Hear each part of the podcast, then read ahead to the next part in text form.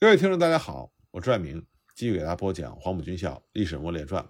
我们接着来讲国共摩擦所导致的皖南事变。上次我们说到，在郭村迎击两李部队的新四军发起了反攻，取得了一系列的胜利。那么两李部队就乱了阵脚。李长江呢，本来一直在泰州城里坐镇，现在来到了郭村前线。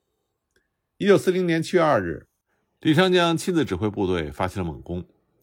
严秀武和韩德勤的保安旅仍然没有大的动作，还是由陈忠柱他们打主攻。刚刚倒向新四军的重机枪连，给了两旅部队很大的杀伤。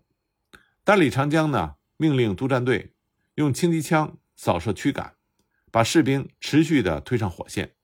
这当然取得了一定的效果，一部分的新四军的阵地被突破了。不过新四军坚持反击，和对方展开了白刃战。两旅部队最终坚持不住，败下阵去。叶飞赶去支援陈玉生的那个团，也在这个时候赶回，发动了侧击。李长江的进攻彻底失败，带着部队退向了南边的塘头。他自己呢，也回到了泰州。陈忠柱做了俘虏，而陈玉生的部队也来到了郭村，加入了新四军。郭村之战以新四军的胜利而告终。七月三日，陈毅来到了郭村，他见到叶飞就说。本来我是来骂你们的，一个多团和这么多的顽固派乱打。不过你们打了胜仗，我没有什么可说的。但陈毅仍然认为郭村之战不应该打。他对管文卫说：“打胜了不能证明这是打的对，并且还告诉叶飞，只此一次，下不为例。”郭村之战之后，两李虽然战败，但如果他们和韩德勤联盟的话，对新四军的威胁仍然很大。在讨论这件事情的时候，有人主张待在郭村，等待八路军和新四军四支队、五支队的支援；也有人主张直捣泰州；还有人认为应该让两李接着保持中立，立刻和他们停战言和。陈毅最后做出了决定，还是要争取两李的中立。但既然已经打了，就要打出威风，再歼灭他一些部队，打下塘头，因为那里呢是大米产区，税收多。又是新四军向东发展的必经之地，但是绝对不能打进泰州，因为一进泰州，那就逼着梁李去投奔韩德勤了。新四军于是，在七月四日就向塘头发起了进攻，大获全胜，俘虏了近两千人。当时陶勇的部下打得兴起，趁势呢就直逼泰州城下。后方的陈毅听出枪炮声靠近泰州，立刻命令叶飞亲自飞马传他的命令。任何人胆敢进泰州城，就杀头，这才让部队收了兵。那么陈毅给面子适可而止，李明阳从兴化赶回泰州，和新四军方面进行谈判，释放了陈同生、周山。新四军呢也放了七百多两李部队的俘虏，还发还了部分枪械。李明阳答应在韩德勤和新四军冲突的时候保持中立，这就意味着两李部队在一段时间里不会对新四军再构成威胁。在陈毅差一点打进泰州城的两天之后，毛泽东呢就发出了指示，对解决国共争端的策略，他的指示是：争取划界，我们不超出界外，避免和国民党引起大的冲突，以减少国民党的恐惧情绪，争取抗战的时间的延长。在此之前，周恩来在重庆一边开始安排国民党地区的中共组织采取隐蔽的措施，一方面呢就结束争斗。跟国民党进行了交涉，他的谈判对象是国民政府的正副参谋总长何应钦、白崇禧。这两位军事大员的私人关系一向不错，但是在对共产党的态度上，两个人曾经有很大的不同。这应该和他们两个人的不同的个人经历有关。身为回民穆斯林的白崇禧，是民国史上著名的军事家，很多人都知道他的绰号“小诸葛”。那么这个称呼最早。是由他的对手喊出来的。七七事变，当他到南京的时候，日本报纸更是把白崇禧称作是战神，说是战神到了南京，中日战争终不可避免。白崇禧十四岁的时候就和军队结缘，上过广西桂林的陆军小学。辛亥革命的时候，不顾他母亲的反对，参加了学生敢死队，后来又进了武昌陆军预备学校，再到保定陆军军官学校第三期深造。比叶挺早三期。毕业之后，回到他的老家广西，在绿林出身的督军陆荣廷的部队里做事。当孙中山从广东派兵征服广西的时候，白崇禧主动在广州见到了孙中山，投效国民党。回广西和同在陆军小学读过书的同窗李宗仁、黄绍竑组织了部队，以少胜多，打垮了旧桂系，由他们的新桂系所取代。孙中山去世之后，桂军成功的阻止了控制云南的唐继尧夺取广东的图谋。白崇禧呢，还差点消灭了后来。掌握云南的云南王龙云，当蒋介石组建北伐军的时候，亲自点将白崇禧做他的参谋长。一九二七年初，白崇禧指挥部队，在中共领导的起义工人的协助之下，杀进了上海。同年，蒋介石第一次下台，而北洋军阀孙传芳则趁机过长江，发起了龙潭之战。白崇禧和何应钦在相互没有联络的情况下，配合默契。最终大败孙传芳，保住了新生的南京国民政府。在蒋介石重新上台之后发起的二次北伐里，白崇禧和阎锡山携手占领了北洋政府的首都北京。作为国民党功臣的白崇禧，却一直和国民党的领袖蒋介石长期不和。蒋介石一九二七年首次下台的重要原因，就是李宗仁和白崇禧的胁迫。从一九二八年到一九三六年八年的时间里。李宗仁、白崇禧控制的广西，基本上是和南京政府处于一种分庭抗礼的状态。在和中共的关系上，白崇禧也经历了反复不同的变化。一九二七年之前，国共合作的时候，共产党利用国民党的外壳，在广西建立了自己的组织，推动民众运动。但是，当蒋介石决定清党，桂系则坚定地站在了蒋介石这一边。一九二七年四一二，上海清党。白崇禧是当时的总指挥。四月十二日，支持中共的民众举行示威游行，和国民党军队发生冲突，造成了一百多人的死伤，近百人的被捕。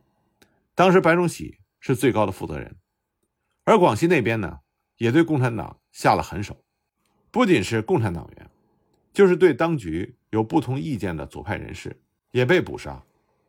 但是由于身为地方实力派，随着和蒋介石关系的恶化。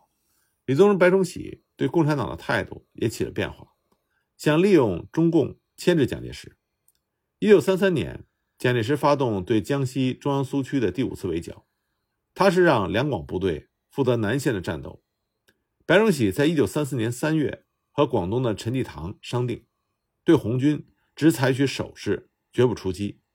当时中共为了突出重围，派了潘汉年、何长工和陈济棠谈判借道。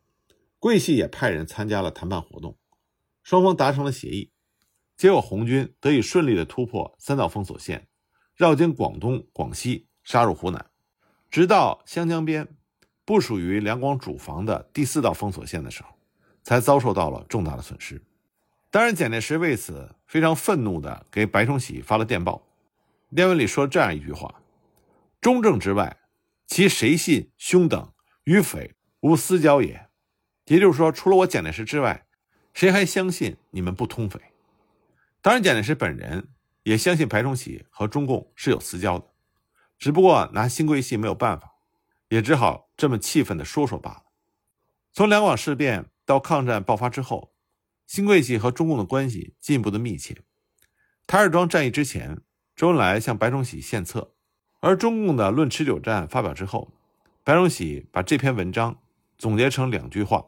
那就是积小胜为大胜，以空间换时间，并且呈报给蒋介石。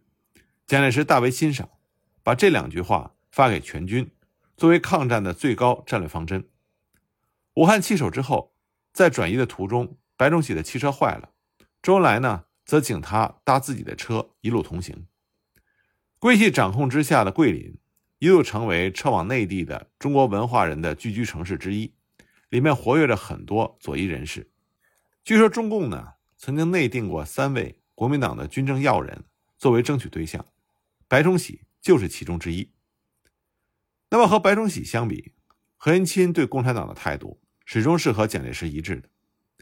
早年留学日本，在日本军队中学习的何应钦，参加过孙中山发动的讨伐袁世凯的二次革命，后来呢，在他的老家贵州发迹，一度成为最高的掌权者。但是好景不长，他被迫流亡。直到广州的黄埔军校成立，孙中山任命他作为总教官，在蒋介石的麾下做事。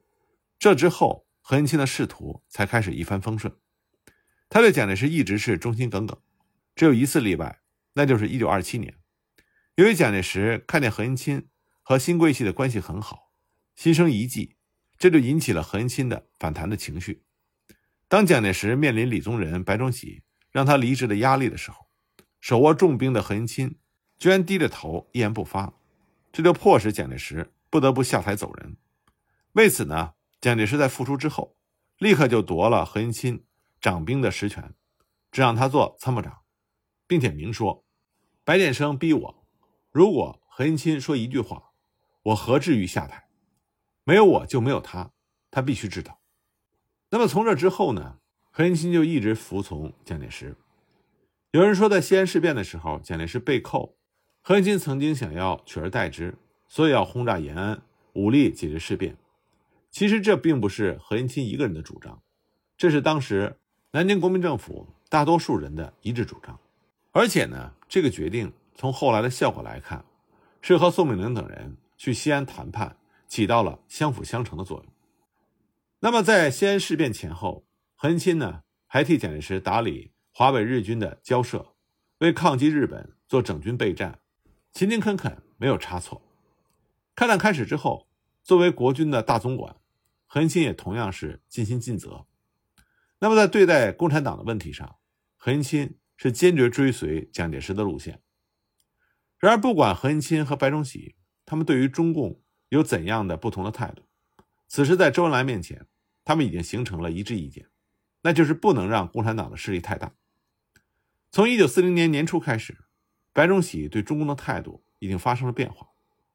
四零年二月，因为南宁会战不利，蒋介石给白崇禧降级处分，撤销了他桂林行营主任的职务，返回重庆。到重庆不久，蒋介石就找他谈话，告诉他，共产党八路军、新四军到处闹事。白崇禧终归是国民党的一份子，无论和中共的关系怎么好，也不愿意见到共产党压倒国民党，所以他对中共的态度转向了强硬。周恩来和何应钦、白崇禧谈判的中心议题，除了陕甘宁边区地域的大小之外，就是八路军和新四军的编制以及作战区域的问题。国民党方面已经知道了很难把中共军队从现有的地盘上赶走，所以还在四月的时候。军令部就提出，干脆让朱德、彭德怀担任冀察战区的正副总司令。理由是那里除了南部的数县之外，已经被八路军非法占据，根深蒂固，非短时间可以收复，不如迁就事实。当然，这种迁就也是有条件的，那就是八路军其他地方的部队都必须回到冀察战区去。至于说新四军，要么遵命放弃华中等地，退回江南作战，要么。也去稽察战区。那么中共方面当然不可能接受这样的条件。六月的时候，周恩来向何白两个人提出了一项方案，建议保证各党派的合法存在。陕甘宁边区面积为二十三个县，直属国民政府行政院。八路军扩编为三个军九个师，所属游击队和其他战区游击队享受同等待遇。新四军扩编为七个支队，划定中共部队。和国军的作战区域、武器弹药和粮饷也应和国军相同的待遇。周恩来随后在七月一日的南方局常委会上就说：“国共谈判要解决问题，必须双方都有让步。由于国民党还是要限制共产党，所以中共应该坚持不因让步损伤力量，还要争取中坚力量。国民党也不想因为让步而对自己不利。”七月二日。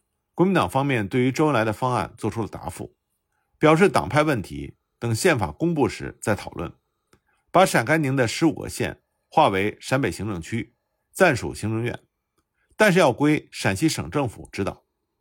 八路军大部调入河北，归冀察战区指挥，余部留入山西北部，仍属第二战区管辖。八路军在现有的三个师、三个补充团的基础之上，可以增加补充团的编制。新四军可以编为两个实行两旅四团制的整理师，全部开到河北，加入冀察战区。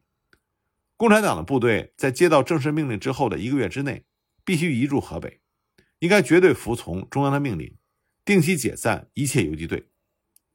这个答复呢，实际上是带着军令部四月方案的痕迹，所以中共方面拒绝接受。虽然如此，毛泽东这个时候对于国共关系的前景还是抱乐观态度的，所以才会指示要减少国民党对中共的恐惧。到了七月七日这一天。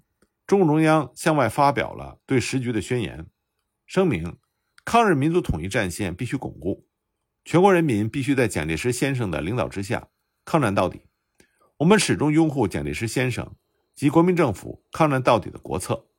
中国国民党亦应该放弃对共产党的破坏政策。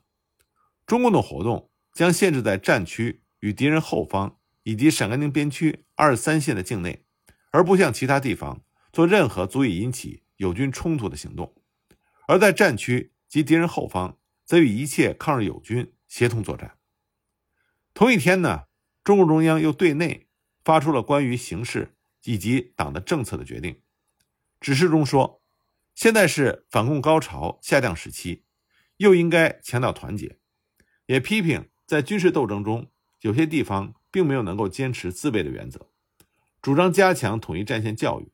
因为党内至今还有很多干部不懂得统一战线中的策略问题，他们把复杂的问题单纯化，各种错误由此产生。同时又说，中共部队不向国民党后方做任何可以引起冲突的行动，某些部队不愿深入敌后，而在时局严重的时候便想向国民党后方行动，想要恢复内战时期的游击生活，这种想法是错误的。那么这番话呢，很明显。又是在责备项英。这两份被称之为“七七宣言”和“七七决定”的文件，主要意思呢，就是毛泽东要减少国民党恐惧心理的决策。但是，减少国民党对中共的恐惧，不等于停止中共的发展。七七决定中仍然坚持必须继续扩大和巩固八路军、新四军和抗日游击队。所以，中共部队原来的策略并没有真正的改变，最少对于苏北的新四军来说。就是如此。到了一九四零年七月八日，粟裕已经率领新四军江南指挥部和苏南的主力，摆脱了冷心，到江北和陈毅、叶飞、管文蔚、陶勇会合。那么，苏北新四军的兵力达到了七千多人。在皖东的刘少奇在七月十一日发来电报，认为陈毅他们应该巩固以德地区，等韩德勤进攻的时候予以迎头痛击。毛泽东、朱德、王稼祥在十二日。向周恩来、刘少奇、项英、陈毅等人发出了指示。指示中说，华中目前的斗争策略，以全力对付韩德勤及苏北其他顽军，切实发展苏北。对李品仙应取守势，并力争和缓，以防蒋桂联合对我。同时指示说，苏南自陈毅、粟裕北上之后，兵力较弱，指挥无人，请项英同志妥为布置，以维持我军原有地区。并准备适当时候将军部及皖南主力移至苏南。那么在指示里提到一个适当的时候将新四军军部和皖南主力移至苏南。那么项英这个时候还看不出适当的时候在哪里。面对国民党的压力，他开始考虑在狭小的苏南之外寻找转移的地点，那就是直接过长江北上进入华中。他在这个月派出了一支部队过长江。到安徽中部活动，目的呢就是给军部可能的北移准备基地。那么这也就是说，皖南新四军转移的另外一个选择——北渡的准备由此开始。这个时候的项英虽然还和陈毅保持联系，但陈毅已经获得了相当大的自主权。苏北的战略实际上完全是由陈毅决策的。此时，新四军江南指挥部已经根据中共中央的指示改为苏北指挥部。下属部队编为三个纵队：叶飞的一纵、王必成的二纵和陶勇的三纵。部队下一步怎么走，又出现了不同的意见。一些人呢主张从郭村向北直接攻打兴化的韩德勤。叶飞这些原来挺进纵队的领导人表示反对，理由是那里是水网地带，不利于新四军擅长的迂回包抄的运动战和歼灭战。况且苏南部队刚到苏北。立足未稳，就和韩德勤大打，准备还不充分。还有一个方案就是往东占领一处叫黄桥的地方，这里呢位于泰州、泰兴、如皋、靖江四个县之间的中心地带，可以向周边地区扩展。这一带的经济十分的富庶，税源充足。三十年代的时候，中共曾经在这里举行过暴动，有一定的群众基础。而驻守此地的是韩德勤手下何克谦的保安四旅。叶飞后来说，这是一个土匪杂牌部队，军纪很差，有的军官赌输了钱，拿着手榴弹到当铺抵押银元。就连国民党方面后来也说，我常被保安各旅纪律太坏，作战不足。扰民有余，所以新四军如果打击这样的部队，不会引起民众的反感。陈毅、粟裕等人经过仔细的考虑，最终决定东进黄桥。十四日，陈毅向军部和中共中央及南方局报告，决定整顿益州，向东挺进，在泰兴、靖江、如皋、南通建立根据地，以黄桥作为中心。那么这个时候，在皖东的刘少奇却打算找机会，一举击破和歼灭。韩德勤和梁礼的主力。十五日呢，他继续要求彭雪枫、黄克诚立刻派部队到皖东北，准备和陈毅合击韩德勤和梁礼的部队。那么刘少奇的想法和陈毅的想法南辕北辙，所以很难被陈毅接受。不等中共把黄忠战略清理头绪，国民党这边为了防止八路军新四军的扩展，又出了新招。十六日的重庆，国民党方面拟定了一份。中央提示案，那么这份中央提示案对于国共之间的关系有了哪些新的建议呢？关于这方面的情况，我们下一集再继续给大家讲。